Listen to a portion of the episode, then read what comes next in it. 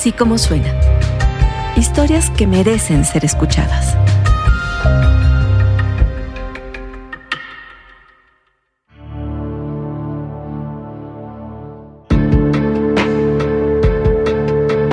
En el pasado episodio de Así como suena, le contamos de una nueva derecha que ya no reza, la de los jóvenes.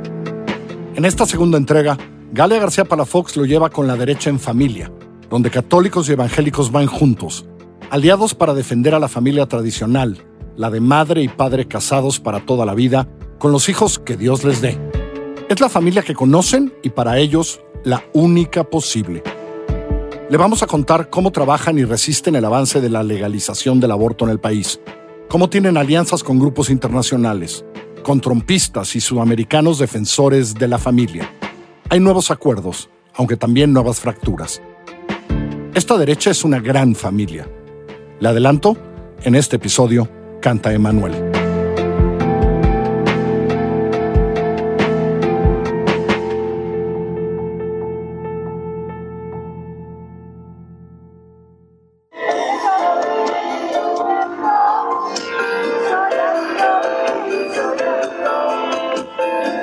Hasta que tú regreses y te entregues en mis brazos. Mundo que va a contracorriente de los hijos, a contracorriente de los vientres maternos, a contracorriente de la persona y a favor de despersonalizar a la persona.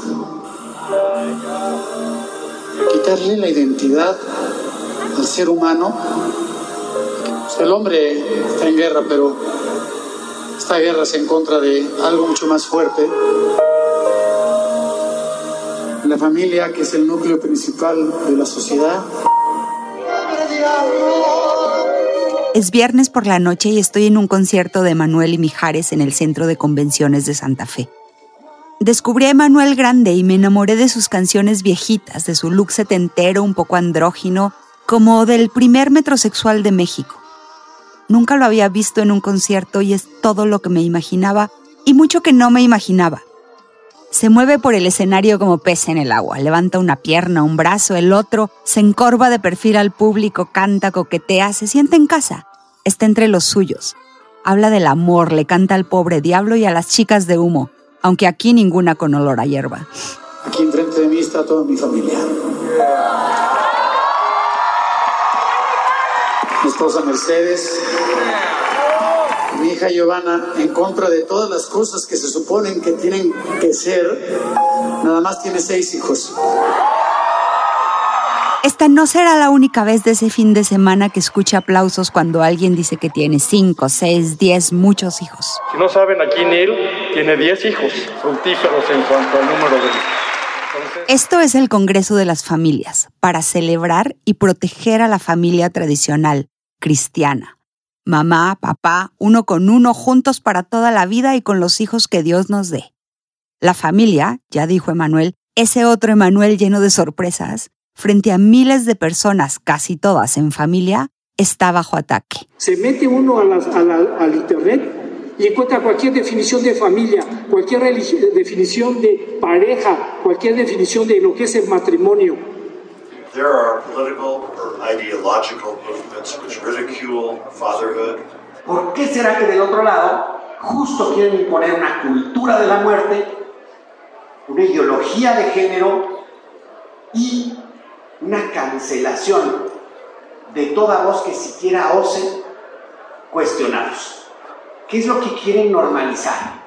Es muy claro. Quieren normalizar el crimen, ¿sí? Quieren llamarle un nuevo derecho y normalizar la práctica de quitarle la vida a un ser humano en el vientre materno. ya empezó a complicarse mucho la cosa. Pero del 21 para acá es que esto se voltea, ¿no?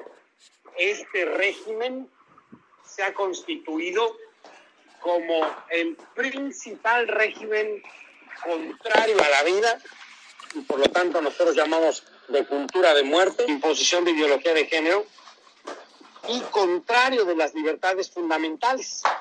en la defensa de la vida, en la defensa de la familia, es a negociar mucho El Congreso de las Familias es un evento mundial de tres días organizado por grupos católicos con conferencias, misas, conciertos donde se habla de cómo ser un mejor padre, madre o pareja, pero también de cómo hay una embestida mundial contra la familia. Una embestida de políticos, medios y grupos que en estos ambientes se conoce como ideología de género, matrimonio entre personas del mismo sexo, aborto, personas trans y hasta biotecnología. Este es un encuentro católico parte de un movimiento más grande, pro vida y de derechas, aunque en este Congreso en Ciudad de México también hay expositores evangélicos y cristianos, porque cuando se trata de temas de familia van juntos, más allá de sus diferencias históricas y de dogmas y creencias, más allá de las fronteras, aunque no siempre fue así. Hoy la derecha tiene nuevos amigos. Son esa familia numerosa, conservadora, que puede no estar siempre de acuerdo con sus primos evangélicos, pero van juntos a defender a la familia. Una familia tradicional a la que se niegan a renunciar. Familia de categoría cerrada, excluyente de cualquier otro tipo de familia. Les ocupa el aborto, pero hoy la lucha pro vida es más grande. El matrimonio entre personas del mismo sexo, las personas trans, las infancias trans. Hacen estrategias en servilletas, van con diputados, toman el Congreso de Zacatecas, salen en grupos de pastores cristianos a tomar las calles de Mérida y cantan, siempre cantan.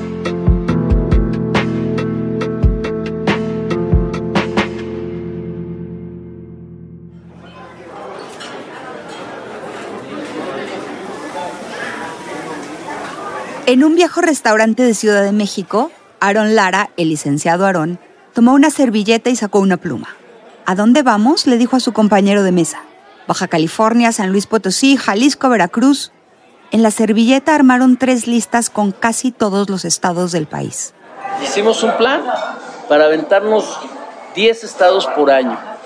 Tres años tendríamos blindado todo el país. En ninguna de las listas estaba el entonces Distrito Federal porque ese ya era un lugar perdido, políticamente y quizá de otras maneras. Las listas de Aarón y su compañero eran el orden de estados en el que su grupo buscaría evitar que el resto del país siguiera los pasos de la capital, despenalizar el aborto. Blindar es la palabra que utilizan, proteger, acorazar. Era el año 2011 y después de la decisión en la capital, la Suprema Corte había determinado que le tocaba a cada estado decidir sobre la interrupción del embarazo. De esa forma, la Corte daba un espaldarazo a la Ciudad de México, pero Lara y su grupo lo vieron como una gran oportunidad. Debían lograr que las constituciones de cada estado protegieran la vida desde la concepción, pero tenían que avanzar rápido. El orden de los estados en aquella servilleta no tenía más lógica que los lugares donde tenían más conocidos que les ayudaran o los conectaran con grupos de derecha y diputados locales. En cada estado la estrategia iba más o menos así. Aguascalientes. Entonces le hablaba a dos, tres cuates, oye, voy a estar en Aguascalientes, voy a un rollo, pero ¿qué tal que me ayudas si hacemos una conferencia sobre bla, bla, bla? Tres, cuatro temas. Escogían uno, convocaban gente, yo llegaba, daba mi conferencia, vendía mis libros y luego me dedicaba a buscar a... Y con los legisladores, que eran los que podían presentar una iniciativa para modificar las constituciones locales. Cuando tú ya te empiezas a meter en el lobby, empiezas a, a, encontrar recetas que ofrecer. Es, es, como, es como ofrecer un... Llegas aquí al restaurante y te ofrecen esta papeleta donde viene todo el menú. Toma la mica de acrílico que ponen al centro de la mesa de Tox y me la muestra. Hay menú del día y especiales. Entonces, cuando tú ya tienes algo así armadito, tú llegas y ofreces paquetes y, y negocias. Mira, muchos diputados sufren porque no saben qué presentar. Muchos diputados, dice Lara, no tenían idea de lo que les estaba hablando o qué implicaba proteger la vida desde la concepción. En la mayoría de esos estados el aborto no era un tema que se discutiera, no se hablaba de esa posibilidad. Pero cuando Lara encontraba a esos diputados de derecha, les hablaba al oído. Vamos a tomarnos un cafecito, vamos a platicar, vamos a tenernos tiempo, conóceme, platícame quién eres tú, cómo te ayudo, qué necesito yo. Y cuando llegamos a ese punto de qué quieres, ayúdame a cambiar la ley para proteger la vida. Proteja a sus nietos, proteja su ciudad, proteja su país. Piense cómo le hacemos para dejar un mejor México te le vas por ese lado Mira, yo he visto a diputados llorar, quebrantarse, con una genuina sorpresa, porque de verdad, ¿quién está dispuesto a matar un bebé? ¿Quién está dispuesto a matar un bebé? Aaron Lara no era el único en esa estrategia. Hubo alianzas con otros grupos pro vida y así modificaron 23 constituciones locales, más de dos tercios del país. La estrategia fue del libro de texto, los resultados perfectos, pero no duró más de una década. Ya nos tumbaron dos, 23 estados de la República protegidos en su constitución el derecho a la vida.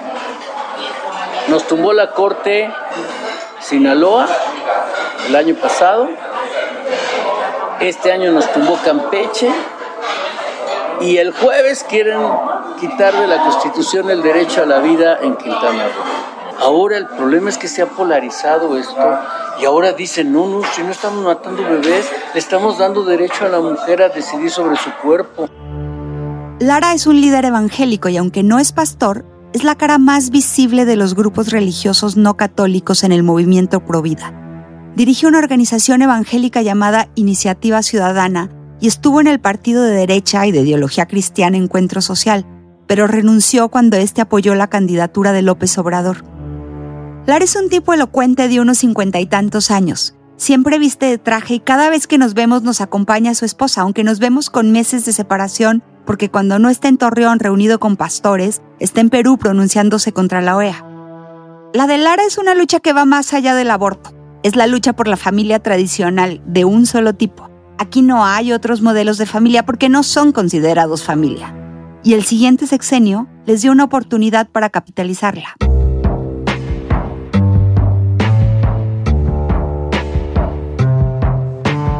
En el año 2016, el entonces presidente Enrique Peña Nieto presentó al Congreso una iniciativa para reformar la Constitución.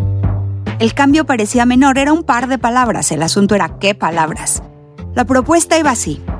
Toda persona mayor de 18 años tiene derecho a contraer matrimonio y no podrá ser discriminada por origen étnico nacional, género, discapacidades, condición social, condiciones de salud, religión, preferencias sexuales o cualquier otra que atente contra la dignidad humana.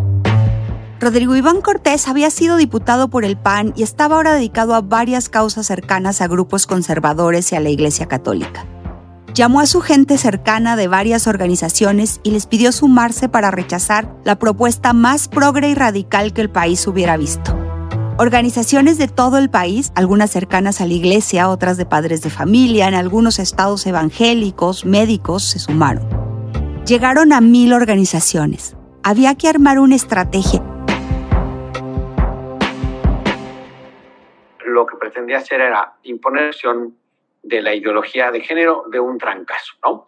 Eh, ahí instruyó a CEGOP, a CEP, a CONAPRED a hacer campañas, eh, meter estos contenidos en la reforma educativa. Lo que modificaba era que el matrimonio ya no iba a ser una cuestión de, de hombre-mujer, sino que era unión de personas. Y también eh, metía la cuestión de que el divorcio iba a ser incausado, inmediato, y un tercer verbo era incausado, inmediato, y otro, otro elemento más, sí, sí, nos puso en alerta y entonces lo que hicimos fue articularnos a nivel nacional, constituir el frente. Se nos eh, fue ocurriendo en estas reuniones el armar una, una primera que era convocar a que pues ya como frente eh, fuéramos a los comités directivos estatales del PRI en cada uno de los estados de la República y a convocar a la gente.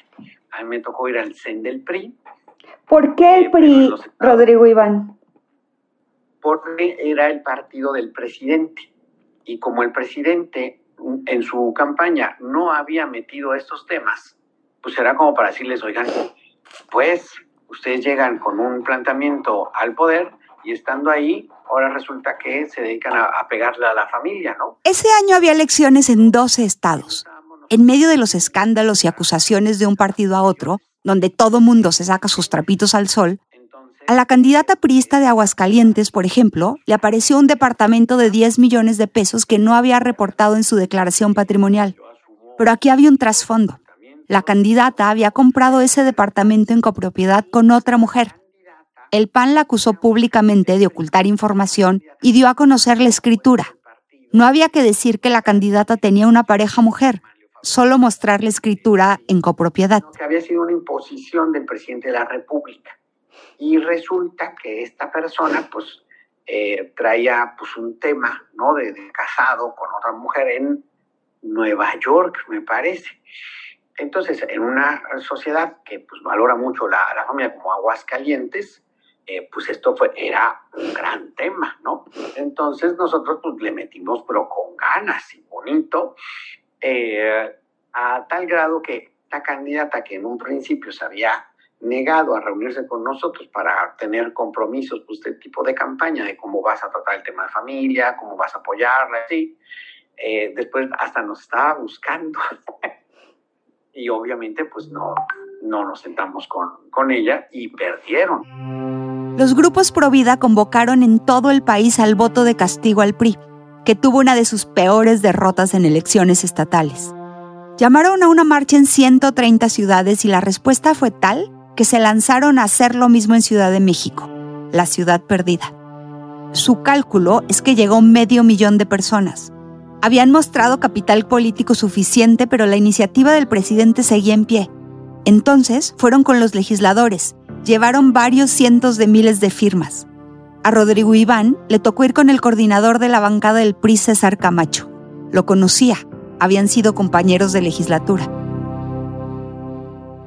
Y él me dice, ya, Rodrigo, ya, ya bájale, ¿no? Ya hablamos con el presidente, el presidente ya, ya, ya entendió.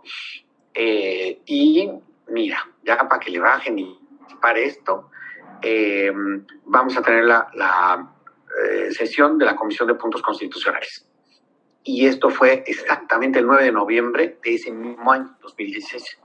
Y él me dijo qué, pena con los otros partidos, pero pues así eh, era el PRI, Me dijo exactamente cómo iban a votar todos los miembros de la comisión, todos, de todos los partidos.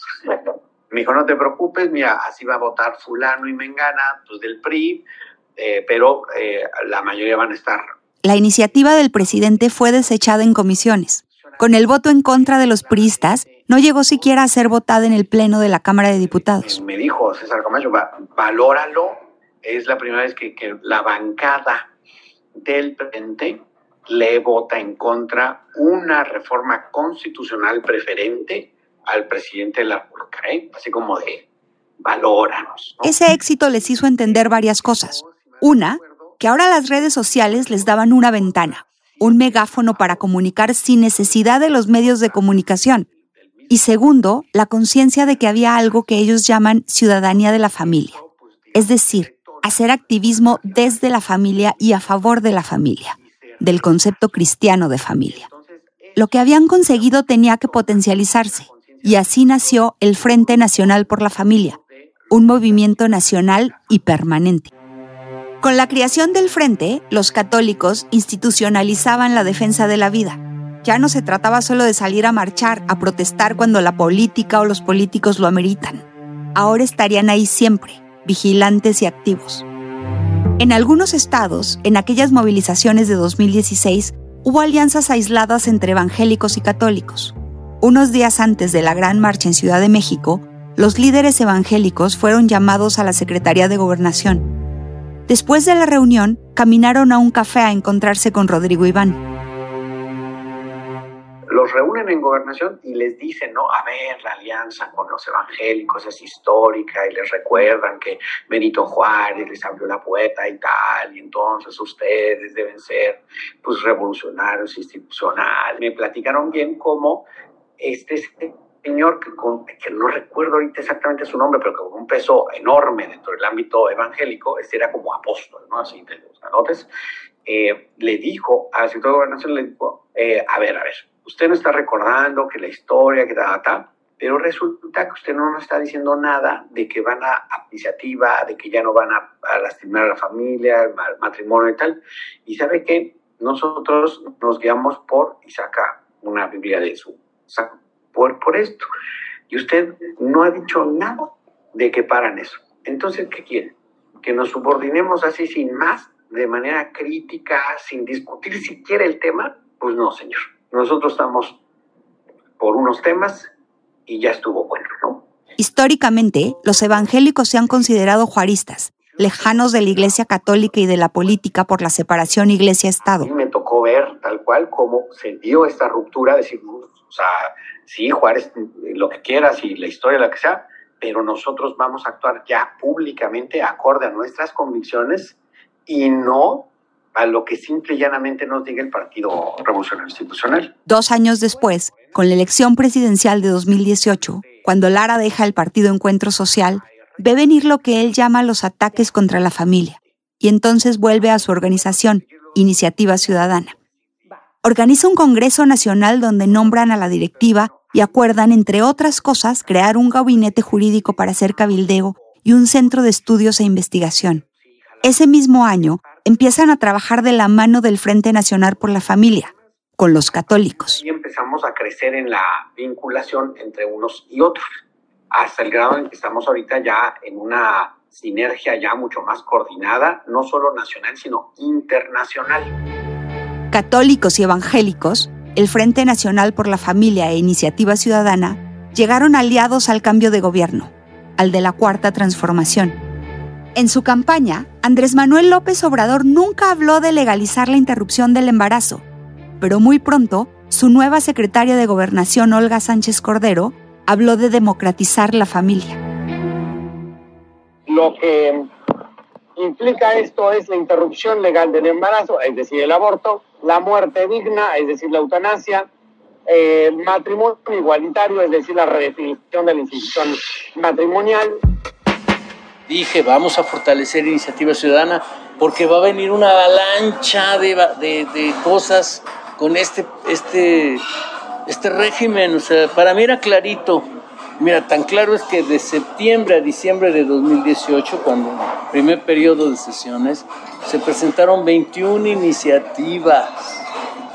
No, no, era, era una cosa de locos, de locos. Se refiere, claro, a iniciativas de ley en el Congreso sobre género, interrupción del embarazo. Empezamos a frenar, a detener. Eh, no tengo los datos ahorita aquí en la mente, pero en eh, nuestros dos primeros años, todos, pues, 2018, 2019, 2020, tuvimos un récord ganador, haz de cuenta, al 2 a 1, al 3 a 1, o sea, iniciativa que presentaban, iniciativa que parábamos o, se, se rebotaban. Las estrategias eran las que ya utilizaban, cabildeo, cartas, campañas de firmas electrónicas en plataformas como Actívate o Citizen Go, pero ahora evangélicos y católicos iban de la mano. En la elección de 2021 crearon un sitio llamado Voto por la Vida, donde identificaban a los candidatos pro vida y a los que tenían propuestas progresistas.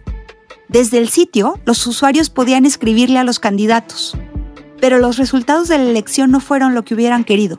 Lara me dice que en elecciones anteriores el 40% de los legisladores electos eran abiertamente pro vida, un 15% progresistas y el resto sin definir. Pero en esa elección, solo 7% de los legisladores era pro vida. Esta es la legislatura más atea, más atea, y es la, la, la legislatura más pro ideología de género de toda la historia.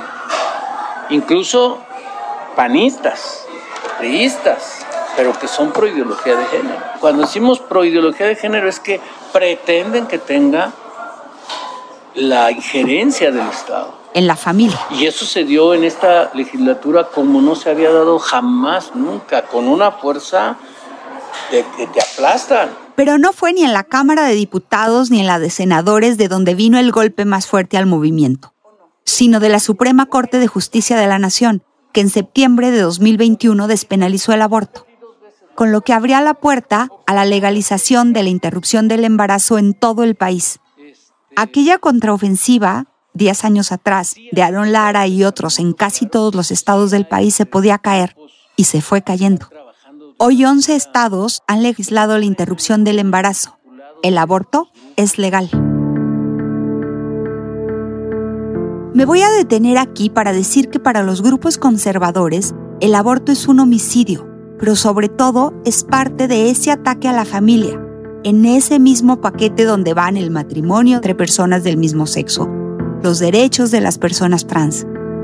En aquel congreso con Omanuel, organizado por grupos legionarios de Cristo, sorprendía ver a cientos de familias celebrándose, como una gran Navidad, pero sin pavo ni alcohol.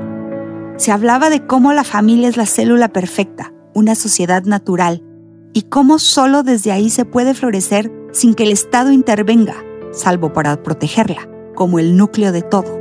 Y por familia se entiende mamá, papá, hijos, abuelos, tíos.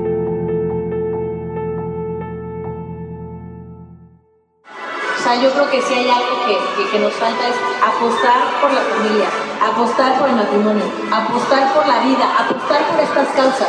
Por eso los eslogans son con los niños no o con mis hijos no te metas. Lo llaman cultura de la vida contra la cultura de la muerte.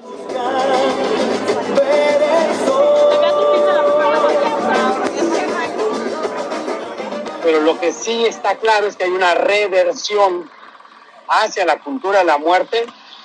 Hasta hace muy poco, el último conteo que hice o que hicimos fue desde frente es que 28 entidades federativas de 32 tenían iniciativas de legalización del aborto que eh, venían en su gran, gran mayoría de los grupos parlamentarios de Morena.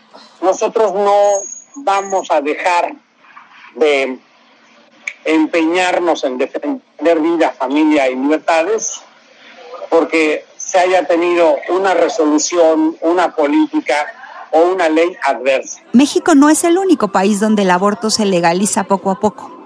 El debate está vivo en muchos países de América Latina, donde también hay grupos conservadores en contra. El Frente Nacional es parte del Political Network for Values e iniciativa ciudadana del Congreso Iberoamericano asociaciones continentales que comparten información, estrategias y hasta canciones. Por ejemplo, el eslogan Con mis hijos no te metas nació en Perú y Rodrigo Iván me cuenta que una de las canciones que utilizan en las marchas la escucharon en Colombia. La compuso el marido de una senadora y se las compartió.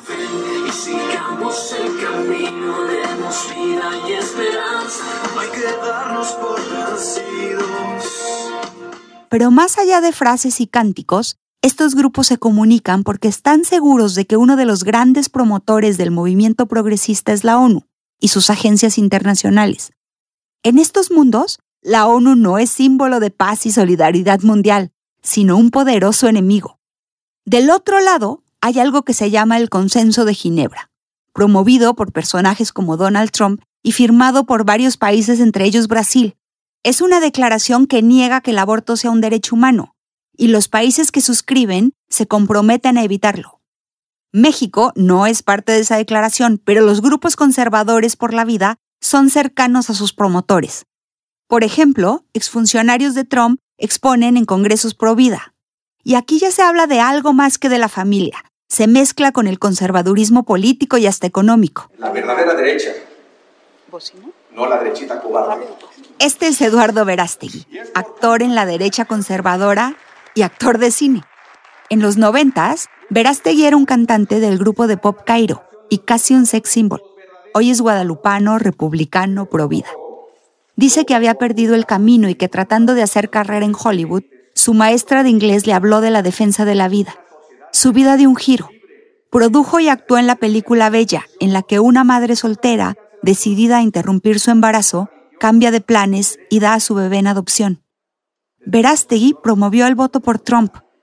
En México, creó una asociación llamada Movimiento Viva México y el año pasado trajo la Conferencia de Acción Política Conservadora que reúne a las derechas más a la derecha. Fui a CIPAC a escucharlo. Aquí en CIPAC queremos contribuir a construir un movimiento conservador en todo el hemisferio, bien coordinado, bien organizado, y en continuo crecimiento por una sociedad verdaderamente libre en la que se atesore la libertad de expresión sin censuras ni cancelaciones, la libertad religiosa, el derecho a la vida, desde la concepción hasta la muerte natural. No la vida más vulnerables de los mexicanos por nacer, ¿a quién vamos a proteger entonces? Y desde la concepción hasta la muerte natural, vamos a dar nuestra propia vida para defender la vida de los mexicanos, porque México se gesta en los vientres de sus madres. Que viva México y no que muera.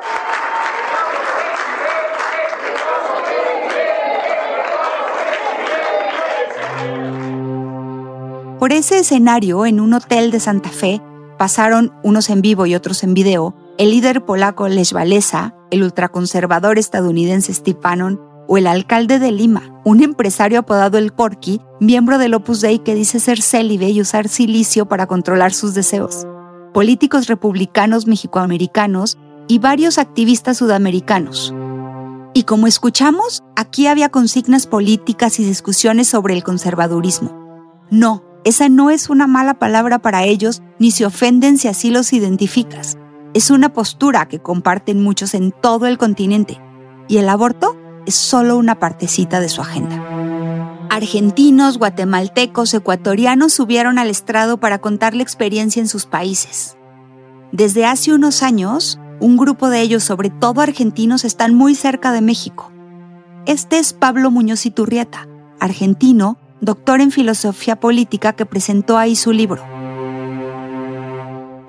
Acabamos de terminar una gira junto con Miklos, Lucas, con Agustín Laje, con Nicolás Márquez, una gira muy cansadora por México, una gira donde nos teníamos que levantar a las 3 de la mañana todos los días, casi no podíamos descansar, pero con esa alegría de llegar al pueblo mexicano, esa alegría de ir a un lugar como Nesa, porque la gente, el pueblo mexicano, la gente humilde, es gente que nos quiere escuchar, porque se da cuenta que está en peligro su familia, está en peligro sus hijos, están en peligro sus valores.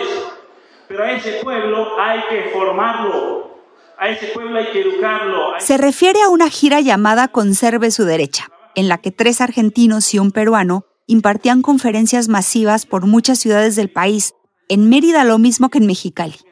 Ni Aaron Lara, el líder evangélico, ni Rodrigo Iván Cortés hacen ataques personales al presidente López Obrador.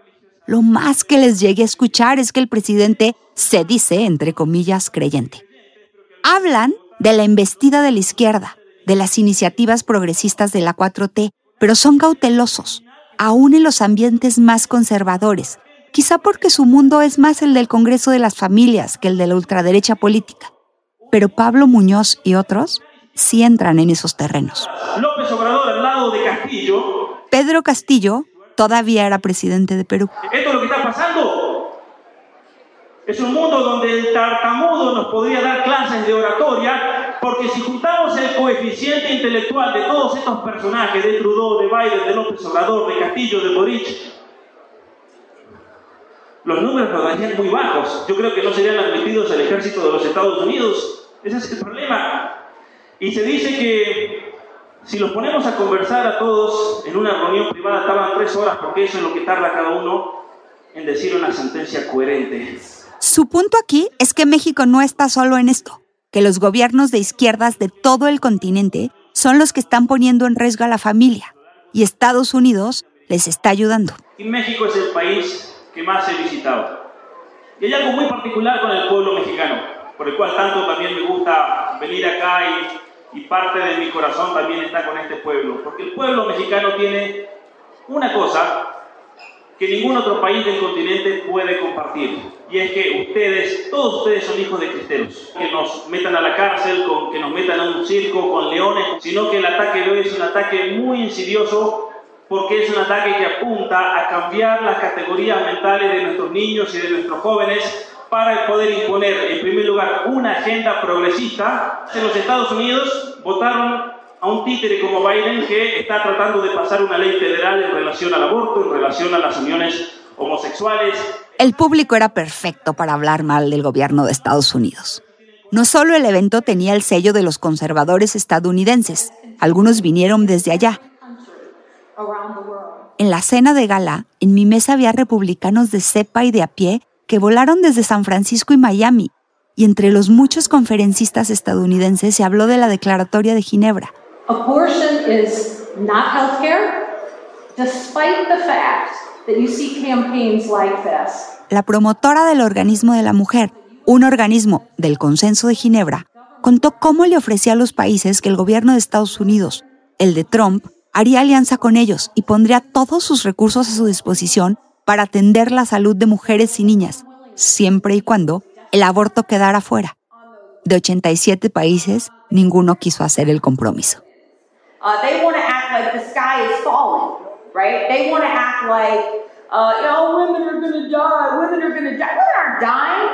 Women are choosing life. Babies are living. That's a win, right? We are winning. It is no surprise that days after our vice president visited Mexico, your abortion laws were liberalized. Al final, aquí sí había no solo llamados a la unidad, a ser verdaderos conservadores con principios cristianos de cualquier denominación, a defender a la familia y al ser humano como lo conocen, a no aceptar que la biotecnología tome el control de los nacimientos, a cabildear, a salir a las calles, a protestar contra iniciativas por la legalización del embarazo o el matrimonio entre personas del mismo sexo. Esta derecha cree que la vía es el poder político.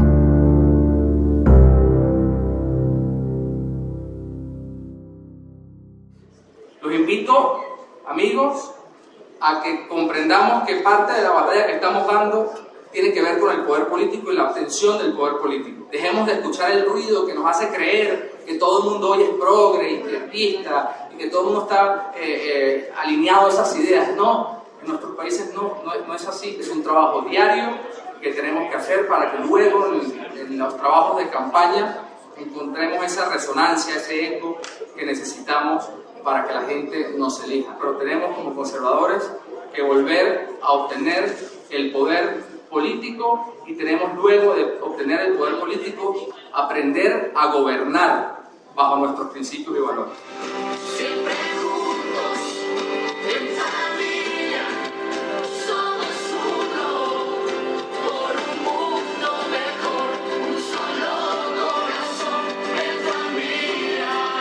Más de una vez escucharon Lara decir que la derecha provida no ha hecho su trabajo, como sí lo ha hecho la izquierda progresista el trabajo de educar, formar, transmitir su mensaje y sus posturas, mucho menos el de provocar la acción y la participación.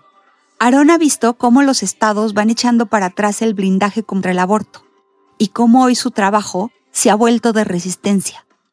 El movimiento Provida sabe que hay estados donde no hay vuelta atrás, la Ciudad de México, por ejemplo, pero siguen dando la batalla en los estados, él con los evangélicos, sus contrapartes con los católicos. Cuando uno dice la palabra política, a los pastores les salen ronchas. ¿Sí saben que son ronchas? No, no sé cómo decirlo en inglés, pero bueno.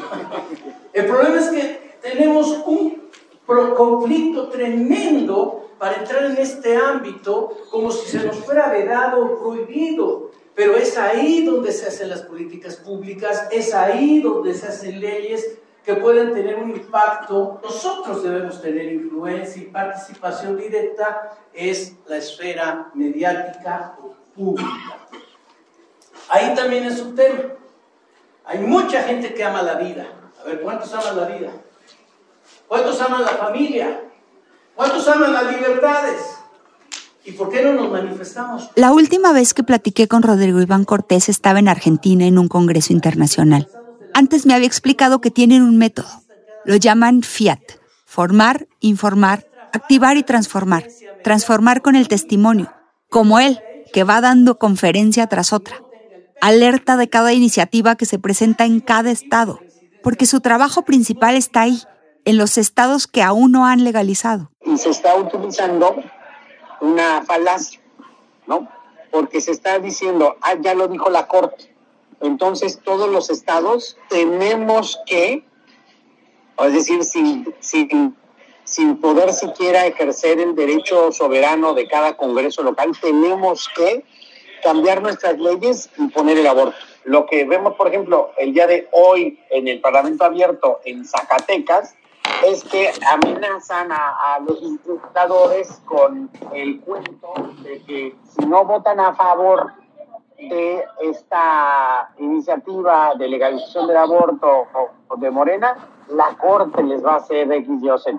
Mientras hablábamos, en Zacatecas los grupos pro vida tomaban el Congreso exigiendo un parlamento abierto para discutir una iniciativa de legalización de la interrupción del embarazo. Nosotros, eh, como frente en el estado de Zacatecas, eh, exigimos que primero tenía que darse un parlamento abierto, que se escucharan todas las voces. Entonces, eh, se metieron 182 peticiones de diversas organizaciones para que se diera el parlamento abierto.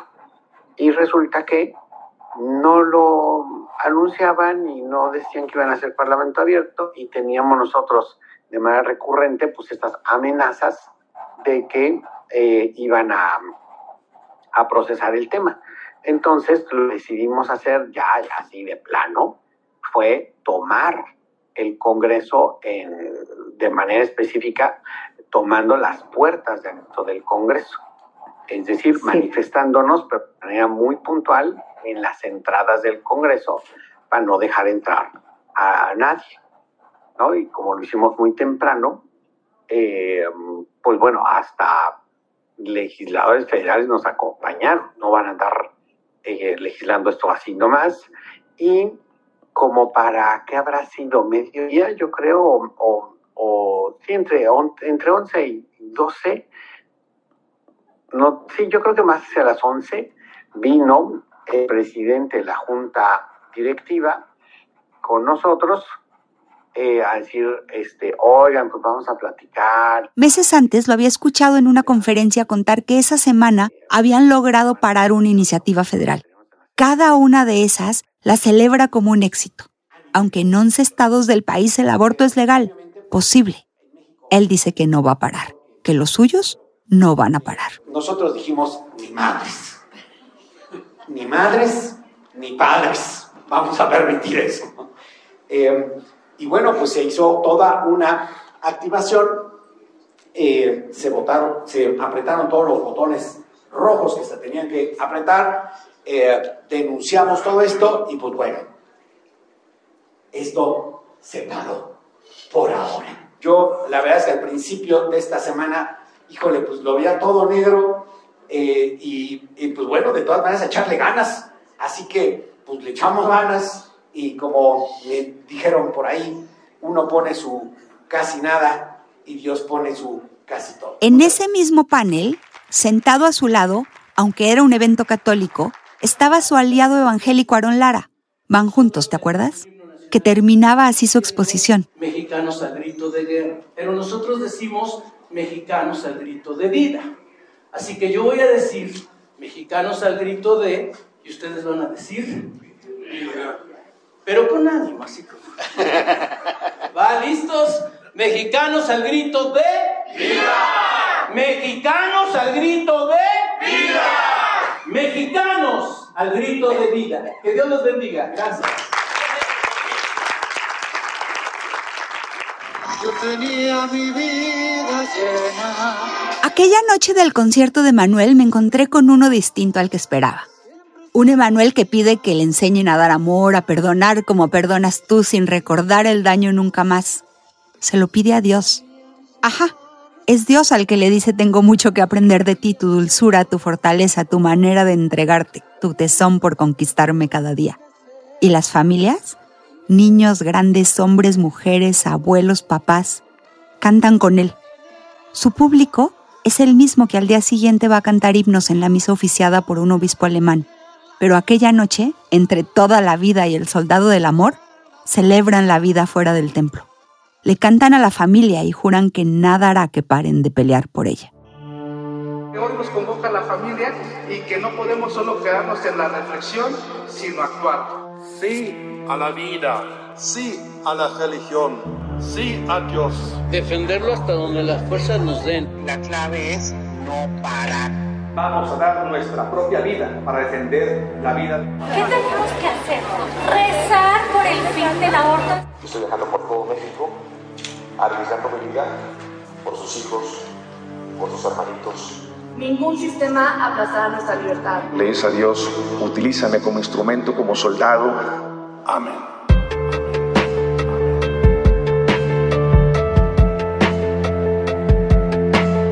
Este reportaje fue realizado con el apoyo del International Women's Media Foundation, como parte de su iniciativa de salud reproductiva, derechos reproductivos y justicia en las Américas. Así como suena, es una producción de puro contenido. La directora editorial es María Scherer, la producción ejecutiva es de Giselle Ibarra. Nuestros editores son Galia García Palafox y Salvador Camarena. En la consola y la edición están Hugo Santos Quevedo y Patricio Mijares. La coordinación de producción es Rosana Díaz. Yo soy Carlos Puch y los invito a escuchar todos nuestros podcasts en así como suena.mx o en cualquiera de las plataformas donde tú prefieres escuchar tus podcasts.